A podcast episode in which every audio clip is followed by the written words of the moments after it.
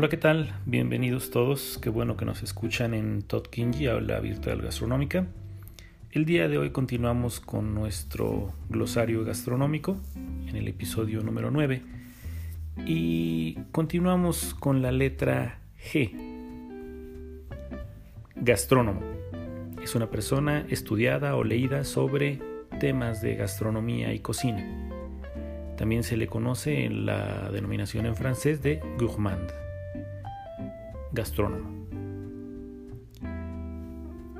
Glasa de carne es un fondo reducido a fuego lento que adquiere la consistencia de almíbar. Se utiliza para la elaboración de algunas salsas.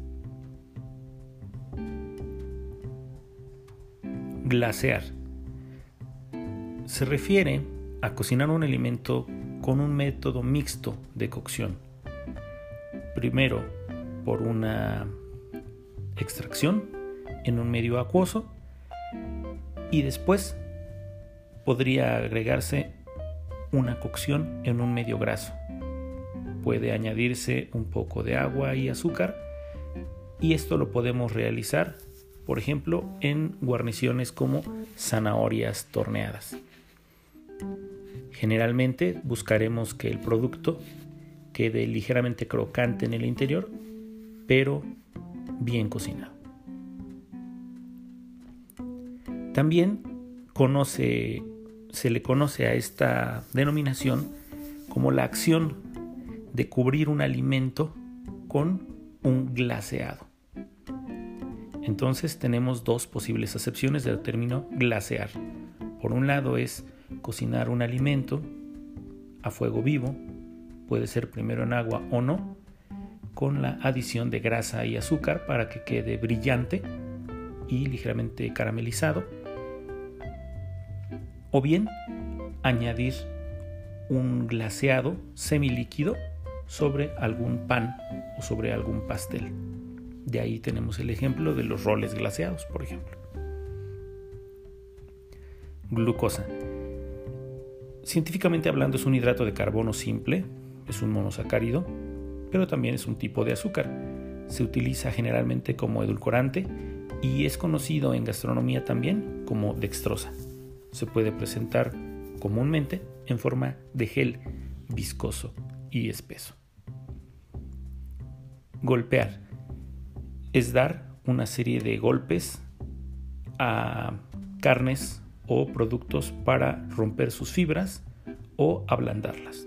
Esto lo podemos realizar con un palote y de ahí viene el término de apalear. Podríamos aplicarlo en un pulpo o en una carne a fin de reblandecerlo o tenderizarlo. Gourmet. Se le dice así a todo producto de alta calidad. Un producto gourmet sería un producto de buena calidad que es comestible. Por lo tanto, hay comida, productos gourmet. Una persona no es gourmet. Una persona entraría en la clasificación de gastrónomo o gourmand. Gratinar. Es la acción de generar una costra dorada y crocante en un elemento fundible por medio del calor, generalmente superficial. Se aplica esta técnica en un horno cuya flauta o quemador está por la parte de arriba o bien en una salamandra o gratinadora. Hay tres tipos de gratinadoras generalmente que podemos encontrar, que son a gas, con energía eléctrica e infrarrojas. Y todas ellas buscan la formación de costra en un elemento graso que funda y existen dos tipos de gratinados. El completo o más largo y el incompleto o más rápido. Gratinado rápido. En esta forma de preparación se debe dar una rápida ola de calor sobre un alimento para no sobrecocinarlo una vez que ya se ha emplatado. Por ejemplo, se puede esparcir miga de pan, eh, queso, o algún elemento fundible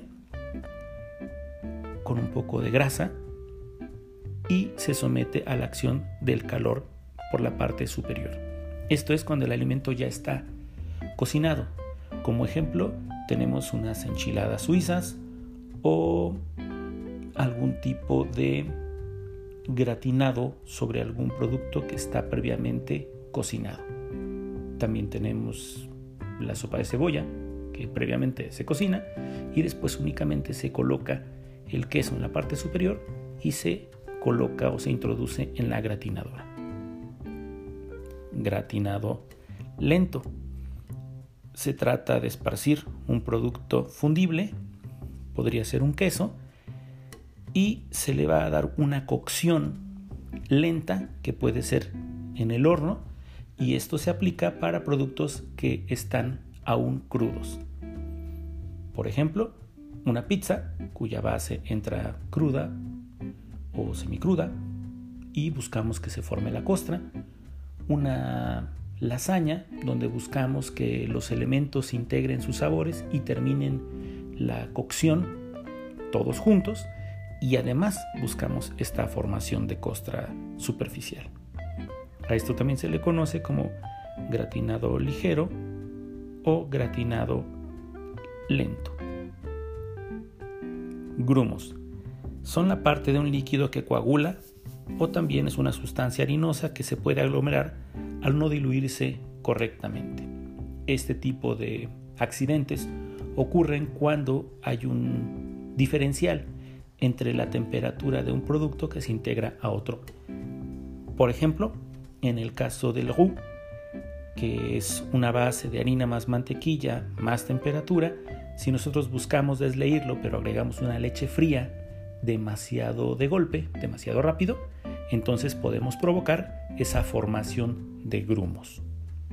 Lo correcto será entibiar la leche y añadirla en pequeñas porciones a modo de que podamos ir deshaciendo esas pequeñas formaciones de grumos de modo que podamos desleír nuestra sustancia o nuestro roux para después terminar de añadir el resto del líquido de mojamiento, en este caso la leche, para obtener una crema tersa y sin presencia de grumos.